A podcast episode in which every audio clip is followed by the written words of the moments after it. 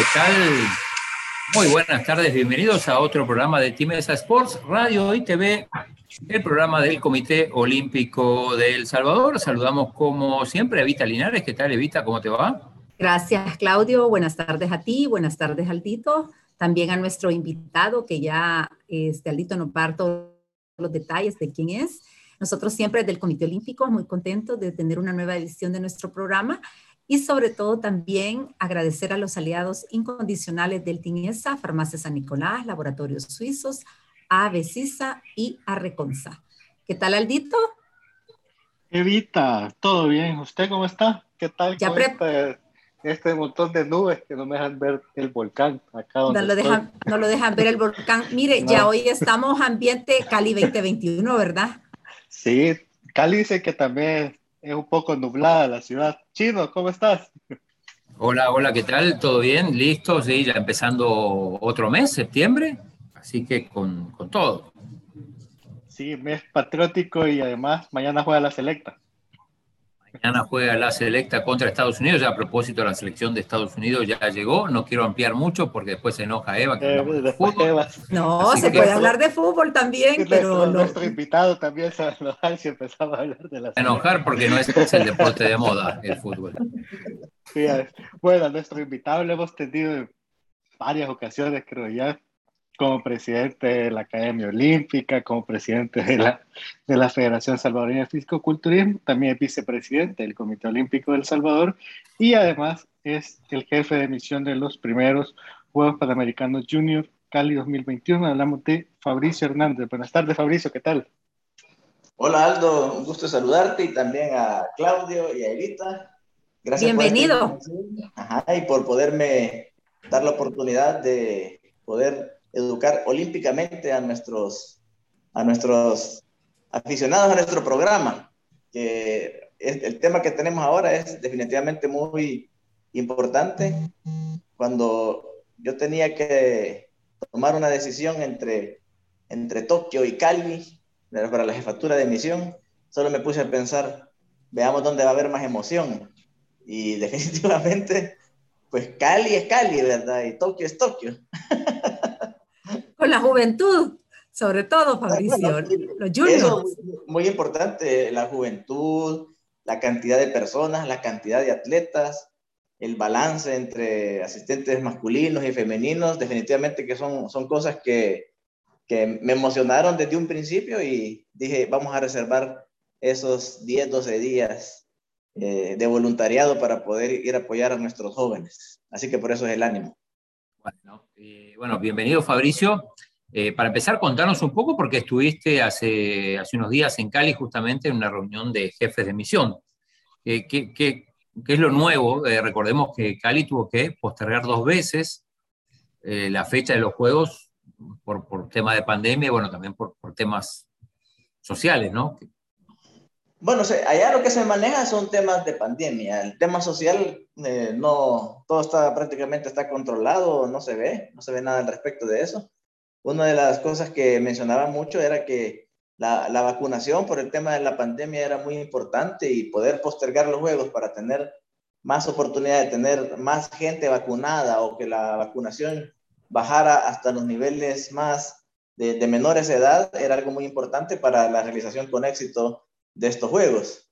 Y sí, me, dejó bastante impresionado el, el nivel de compromiso con, con, que los caleños están tomando esta organización. Hay que recordarnos que ya Colombia es un país potencia en, en desarrollador de juegos. Hemos estado en Santa Marta, hemos estado en Barranquilla. Ahora con la novedad de que Barranquilla va a ser eh, también sede de los Juegos Panamericanos del 2027, definitivamente es un gran compromiso para, para todos los, los caleños, para toda la, la, comunidad de Panam Sport, para toda la familia olímpica.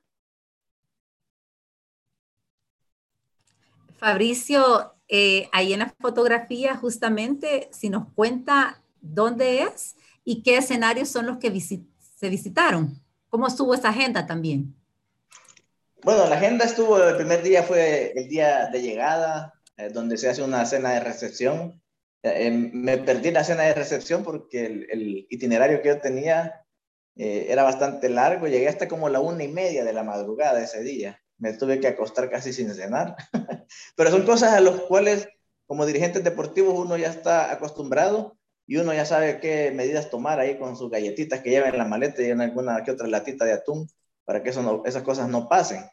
Eh, luego el día siguiente, la primera mañana fue eh, el informe de cada uno de los puntos críticos de, los encargados. Los puntos críticos son transporte, alojamiento, alimentación, eh, logística, protocolo, todas aquellas situaciones que involucran en la, organización de unos juegos. Y ya por la tarde, pues visitamos tres, tres escenarios deportivos.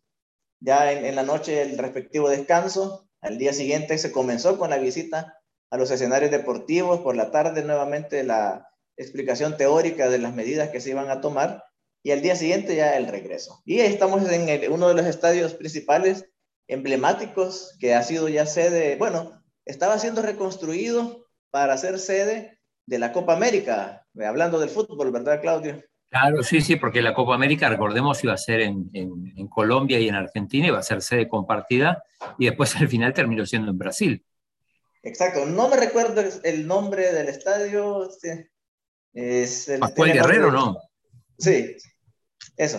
Eh, tiene, la, cena de despedida fue en el estadio, fue al aire libre, en el estadio pusieron las mesas, en el centro de la cancha, pusieron la, tarima de la música, eh, dio sus palabras el alcalde de la ciudad, el presidente Nevin Illich, y se nos vino una tormenta ahí, la cual tuvimos que utilizar el plan B, de resguardarnos en otra parte, y nos enseñaron el juego de luces propio que el estadio tiene para las inauguraciones, eh, muy, muy impresionante, y eso es, es, algo bueno, ¿verdad? Que a pesar de que fue reconstruido para la Copa América, o que fue mejorado para la Copa América, pero se va a utilizar para estos juegos eh, de la juventud de, de los Panam Juniors. Y respecto sobre el aforo del público, ese punto es bien importante porque también ya se dio luz verde, que es con la gente que tenga la vacunación. Si nos puede ampliar al respecto, Fabricio. Bueno, hay que recordar que estas son cosas que vienen cambiando constantemente. Aún en nuestro país vemos que han habido restricciones al respecto. Hace unos días yo tuve un campeonato centroamericano del Caribe que eh, casi que una semana antes lo estaba cancelando, pero se pudo realizar por el aforo de las personas. En este caso, en Cali, se ha, llegado a la conclusión de que el público va a ser el 50% de la capacidad de los escenarios y que todas las personas que asistan de observadores tienen que tener el esquema completo de vacunación. Esa es la condición que el comité organizador, junto con el gobierno, comité olímpico y alcaldía, han tomado para que estos juegos se puedan llevar a cabo de, de una buena forma. Y además de eso, otros procesos que se van a tener que hacer para poder mantener la bioseguridad del lugar. Por ejemplo, nos van a estar haciendo pruebas de antígenos cada, cada, cuatro, cada cuatro días. Y bueno, ahí esperamos en Dios que nuestros muchachos se cuiden, ¿verdad? Y que nosotros los podamos cuidar también, porque hay diferentes medidas que se van a tomar que las vamos a ir describiendo acá en todo el camino. Ahí estoy en la Escuela Nacional de Educación Física, muy, muy importante, una escuela que yo solamente la había visto por, de forma virtual, había revisado sus, sus programas de estudios y ahora tuve la oportunidad de verla personalmente y físicamente, muy bonita, iba a ser la sede de, de balonmano, es la única sede que se va a manejar ahí y va a servir para calentamiento de algunas otras, de algunas otras modalidades. Y, y Fabricio, bueno, contá también más allá del viaje, eh, ¿cómo, cómo se, se, se, compone la delegación hasta ahora? Todavía falta, faltan atletas clasificar, pero sabemos que allá hay un número considerable de atletas clasificados. Bueno, sí. Eh, de los atletas clasificados tenemos una cantidad ya de 58 atletas, por eso es lo que les mencionaba yo, mi emoción de poder ser jefe de misión de estos juegos por la cantidad de gente y por la edad de las personas en las que vamos a estar participando. Dentro de eso está compuesto por 19 caballeros y 39 y, 38 señoritas. Entonces, casi el doble. Casi el, casi el doble, sí. Es muy emocionante, ¿verdad? Ver, eh, yo siempre he dicho y tengo un lema y espero algún día poderlo llevar a cabo, que la brecha competitiva de las mujeres es, tenemos mucho más oportunidad para poder alcanzar medalla y hay que apostarle mucho a ellas. Y hay otros deportes que aún faltan por clasificarse, que es el boxeo, el ciclismo y el atletismo. Creo que, que faltan esos tres deportes por clasificarse. Yo creería que podríamos llegar quizás cerca de los 70 atletas. Es muy importante que estos son atletas, en su mayoría, en su mayoría son clasificados, es decir, que han tenido que hacer una hazaña deportiva para poder lograr ese mérito y muy pocos son por invitación. Aquellos atletas que se han clasificado por invitación es porque quizás su deporte no pudo hacer el clasificatorio o la Federación Nacional no pudo hacer el viaje a su, clasificatorio por las mismas situaciones de la pandemia. Entonces, pero, pero también Fabricio es meritorio porque tiene que tener una buena posición en el ranking y resultados, ¿verdad? Es correcto, sí, eh, son atletas que la federación ya los tiene eh, visualizados y que tienen, están arriba en, el ranking nacional y que posiblemente si, esa clasificación se hubiera llevado a cabo, definitivamente fueran, eh, hubieran sido atletas que también se hubieran clasificado. Entonces la jefatura de misión ahorita se compone básicamente por mi persona como jefe de misión, Carlitos Pereira como, como jefe de misión adjunto, el doctor José Mejía también, que, es un ortopeda muy reconocido que nos acompaña en todos los viajes, Esmeralda y tenemos otro, otro fisioterapista más. Y estamos también por confirmar los delegados de cada deporte y los entrenadores de cada deporte. Es decir, que va a ser una delegación muy importante, grande y que vamos a poder estar de fiesta esos 10 días de competencia. ¿Qué otra cosa llama la, atención teniendo en cuenta que estos son juegos nuevos? Eh, digo, que nunca se han realizado, incluso lo comentábamos la otra vez, donde incluso la, ciudad de Santa Ana se postuló en su momento como posible sede. Digo, pero ¿qué te llamó la atención de lo que viste en Cali o, o de la organización en general? ¿Algo, ¿Algo que haya sido novedoso? Bueno, hablando un poco de la génesis de estos juegos, hay que recordar que la Agenda 2020 del, Comité Olímpico Internacional eh, promueve que países que no sean potencias mundiales puedan tener algunos juegos que sean más pequeños para que las ciudades también se desarrollen y que estos juegos puedan ir en, en coordinación con el desarrollo de la ciudad, con la visión de la ciudad a futuro. Es así como Santa Ana se postuló junto a Cali y pues fue Cali la ciudad escogida en ese momento. Y definitivamente, como lo decía hace, hace un rato, Colombia es un país que ya tiene tradición de organización de juegos. Ya después de los Panamericanos de Barranquilla, solo les falta organizar quizás los Juegos Olímpicos o los Juegos Olímpicos de la Juventud. Estuvieron a punto, en, Medellín perdió, recordemos, con Buenos Aires por, por un margen muy estrecho, si no también organizaban los Juegos Olímpicos de la Juventud en el 2018. Es cierto, entonces definitivamente Colombia le apuesta mucho al deporte, llama la atención, de lo que cosas que tú me preguntabas que llama la atención, pues llama la atención la forma coordinada en que trabajan gobierno, alcaldía y comité olímpico. Es algo eh, envidiable, algo que hay que reconocer. Eh, definitivamente esto surge de, de, la visión de alguien y es un país que está trabajando conforme a esa visión de poder engrandecerse eh, deportivamente y poder alimentarse de la, de la, organización de juegos. Eso es algo que llama mucho la atención. Ya, eh, eh, repasando, en el 2017 se hicieron en Santa Marta los Juegos Bolivarianos. En el, en el, 2018 se hicieron en Barranquilla los Centroamericanos y del Caribe. Sí. ahora, ahora vienen los de Cali. Después están los de Valledupar, que son los otros bolivarianos. El próximo año Fíjate que junto con, con, la visita de jefatura de misión, el presidente del Comité Olímpico colombiano, Baltasar Medina, no pudo estar con nosotros porque él es presidente de ODEBO, que es la organización deportiva bolivariana, y en ese mismo tiempo se estaba celebrando la asamblea de ODEBO. Entonces, como el presidente Baltasar Medina es presidente de ODEBO, tuvo que priorizar y hacer su viaje hacia Valledupar y tuvieron ahí la asamblea de la ODEBO, que nosotros como El Salvador participamos como país invitado hasta el momento. Todavía no hemos pasado a ser, a ser miembros, pero queremos ser miembros de esa organización también. Y hoy, por si faltaba algo, Barranquilla va a ser sede de los próximos Panamericanos en el 2027, ¿es? 2027, sí, correcto. Ya definitivamente, como les digo, solo le faltaría organizar los Juegos Olímpicos o inventarse algunos juegos nuevos como los Juegos Olímpicos de playa o una cosa así. Pero bueno, sí. Eh, Fabricio, respecto también a algo que por primera vez eh, están impulsando en los primeros Juegos eh, Panamericanos Junior, es el recurso educativo y, la parte como preventiva de la WADA, ¿verdad? En el tema de, doping y todo eso. Y hay un recurso en www.wada-ama.org. también usted juega el rol de, presidente de la Academia Olímpica. ¿Qué, importancia tiene esto para que nuestros jóvenes completen ese formulario y contesten esas, preguntas o el quiz o los juegos que hay ahí? Ah, sí, mire, mire, Evita, eso es muy importante. Una de mis visiones siempre ha sido el juego limpio y a veces me ha tocado ver la mala experiencia de algún atleta que resulta positivo, básicamente por ignorancia, pero como la ignorancia no es excusa para poder ser sancionado.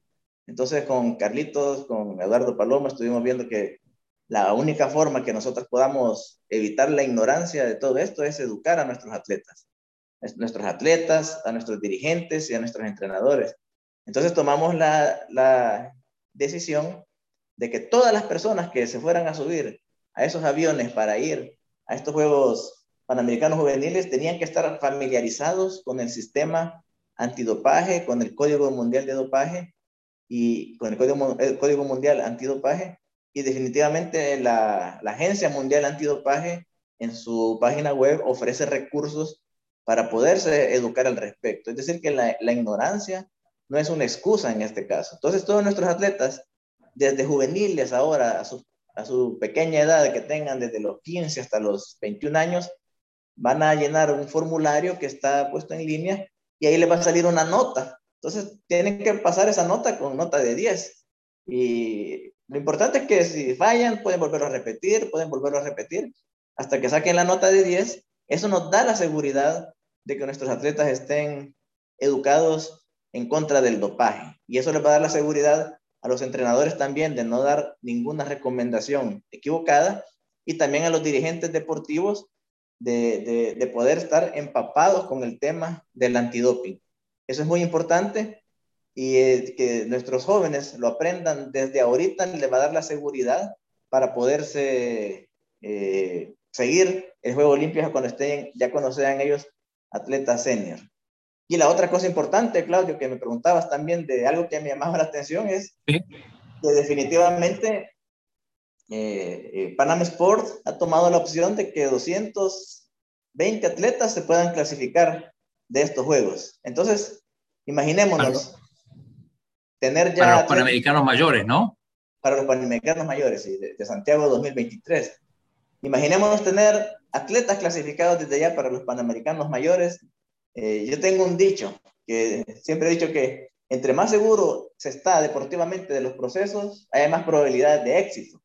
Cuando un atleta sabe hacia dónde va y qué es lo que quiere y cómo lo va a hacer, es un atleta que va a tener menos oportunidad de, fallar o de fracasar. Entonces eso es algo muy importante, lograr esa hazaña que alguno de nuestros jóvenes se clasifique desde ya.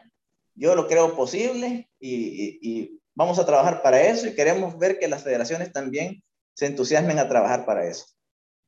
Eh, eh, cada deporte tiene su método de clasificación. Para los panamericanos mayores, supongo que en muchos casos será quien gane la medalla de oro o, qué es lo que se habló sobre eso. No, no se dijo nada sobre eso todavía, pero definitivamente tiene que andar por el top 3.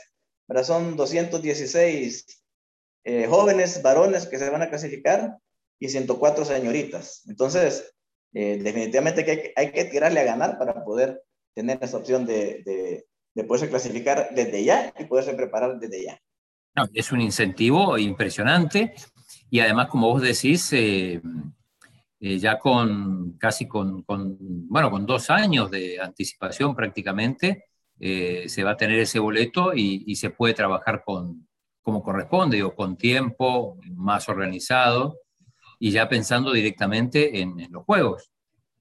Sí, se convierte en una actividad con resultados, no en una actividad solamente por activismo, como que alguien quiso decir, ah, hagamos los juegos juveniles también, sino que eh, deja un resultado, aparte del resultado de la, de la visión de Panam Sport, de que es dotarle a los países atletas de alta competencia para que puedan seguir hacia adelante, eh, buscando futuras clasificaciones, porque esa, esa es la base de estos juegos, que haya una sucesión de atletas de alta competencia, desde ya poder tener de estos jóvenes clasificados para que busquen sus sueños, ¿verdad? Y también una de las cosas más importantes siempre es, siempre, definitivamente siempre es ganar medalla, pero la medalla más importante es la medalla del esfuerzo que se hace por ganarla.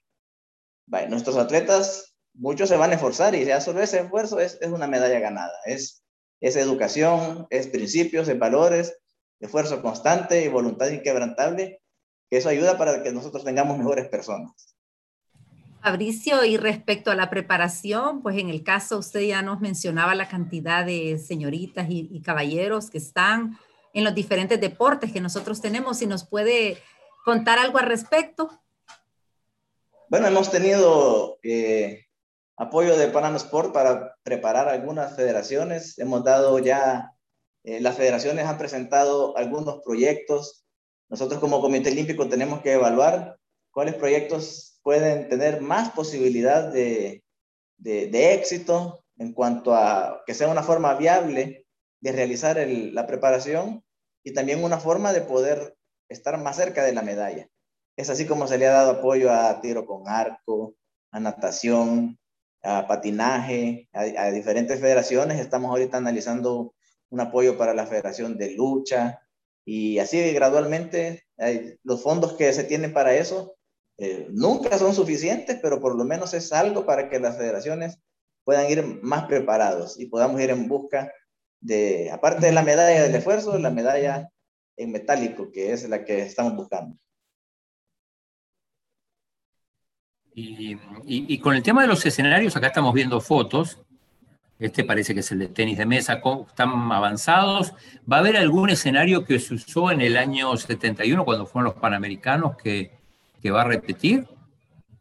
Sí, sí, el, estadio creo que es uno de los El estadio, sí. ¿Y de los nuevos? De los, de los, de, no de los nuevos, digamos, de otros. Yo, pregunté, pregunté eh, si iba a haber algún estadio, algún multideportivo, polideportivo nuevo totalmente. Me dijeron que solamente iba a ser uno. Es decir, que la ciudad está bien preparada para, para eso, para albergar los juegos. Pero sí van a tener un, un polideportivo nuevo. Eh, sin embargo, yo, yo quise ir a, a, los otros donde nosotros vamos a ir a buscar las medallas, ¿verdad? Que es, quise ir a ver dónde iba a ser tiro con arco, dónde iba a ser el badminton. Y los pabellones que vimos hace un, poco, hace un momento eran unos pabellones impresionantes de un centro de convenciones que diría que nuestros atletas de badminton van a estar muy, muy cómodos y muy satisfechos jugando en esos pabellones. La, el, campo de tiro con arco también es una cancha de fútbol que se va a adecuar para eso. Van a haber 32, 32 pacas, ¿verdad? Ese es el, ese va a ser el centro de prensa. Mira, Claudio, ahí vas a estar vos. Está en uno de los centros de convenciones. Eh, esos son los pabellones de, de donde, donde, donde, se va a hacer el badminton. Y definitivamente son escenarios, son, son de primer nivel, ¿verdad? Son, la ciudad está preparada para esto. Y con el tema de bioseguridad, eh, ¿qué aspectos nos puede contar de los que abordaron? Y al mismo tiempo, Fabricio, ¿qué consejos les podemos dar a nuestras federaciones para tener ese, esos cuidados de bioseguridad y evitar pues cualquier eh, situación del COVID ante todo? Bueno, eh, lo primero es que todos los que vayamos allá tenemos que tener el esquema completo de vacunación. Eso es lo primero. Posteriormente a eso, todos tenemos que viajar con una prueba de antígeno negativa. Llegando allá, se nos va a hacer nuestra primera prueba de antígeno y cada cuatro días se, nos va a estar haciendo la prueba a todos los que estemos en, en nuestros hospedajes. Los hospedajes van a ser en hoteles, la ciudad tiene 30 hoteles reservados para los Juegos. Son 3.800 atletas y son 1.040 dirigentes los que van a estar viajando a estos Juegos. Entonces, eh, y hay un hotel que está reservado que le llaman ellos Hotel COVID.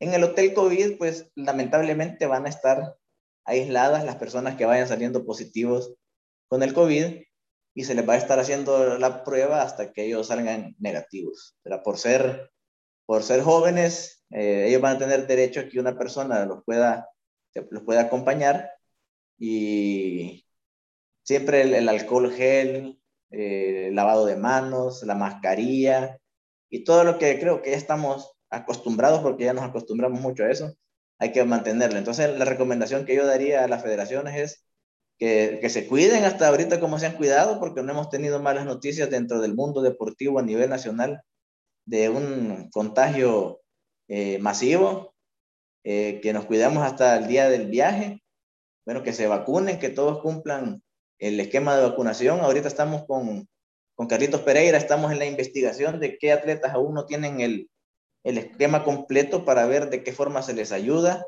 para que lo puedan ya sea conseguir acá o también utilizar una forma en que Panam Sport ha habilitado, que es los atletas que tengan visa, poder ir a, ponerse a Miami la vacuna de, de, una sola dosis, que es la Johnson.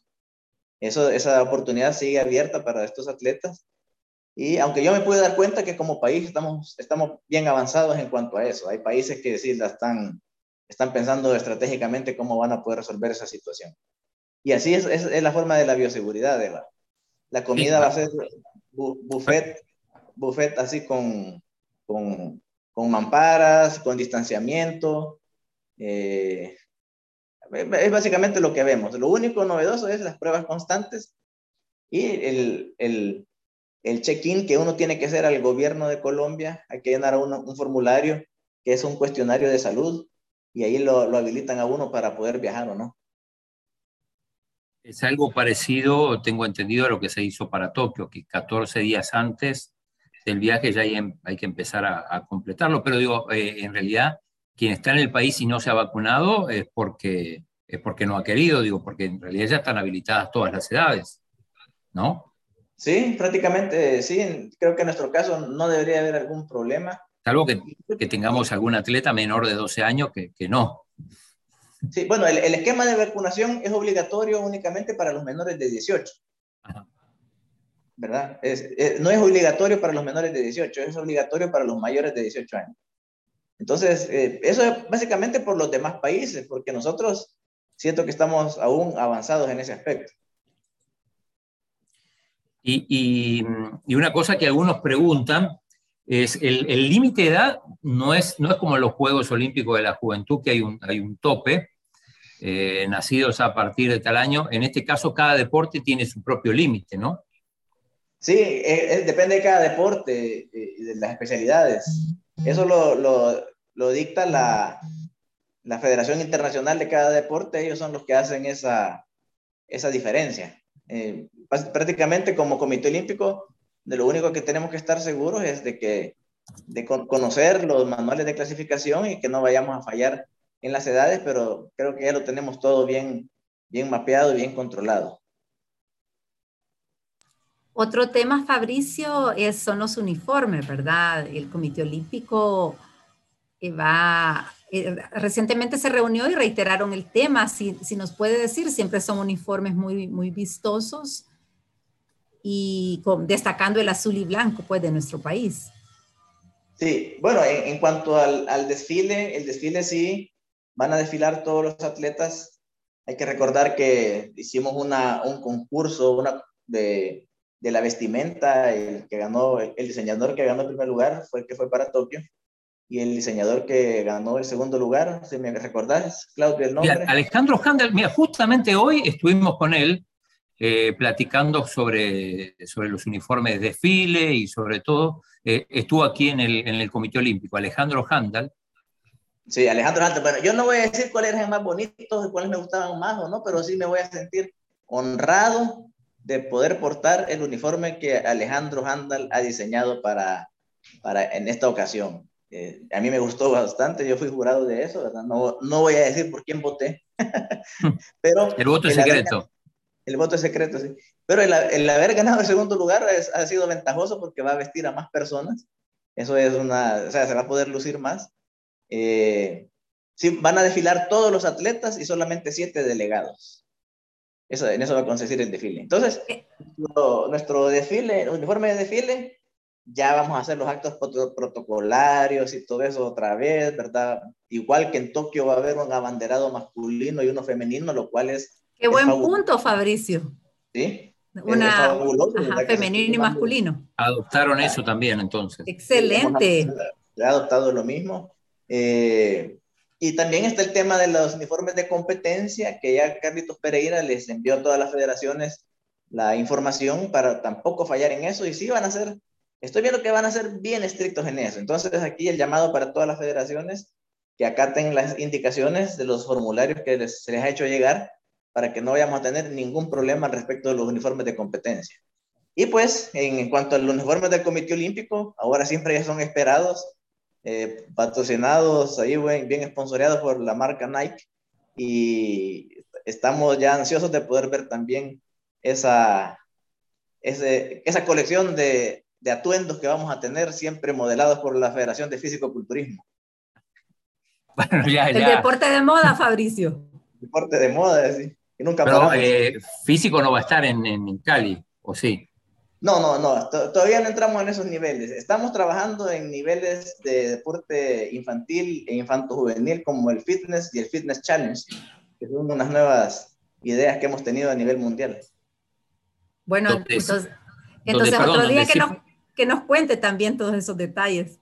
En otro programa le vamos a hacer una... Perfecto, Fabricio. No, de donde sí parece que va a estar, por lo menos el pedido se hizo, me consta, es en los, en los Juegos Centroamericanos del Caribe eso, eso creo que ya es, creo que es definitivo, porque estamos de acuerdo, Comité Olímpico, estamos de acuerdo con el comité organizador por la parte del Instituto Nacional de los Deportes, ya fue parte del programa en la asamblea de, de Centro Caribe Sport en el 2019. Ahí entraron tres deportes como parte del programa. Entró surf, físico-culturismo y netball.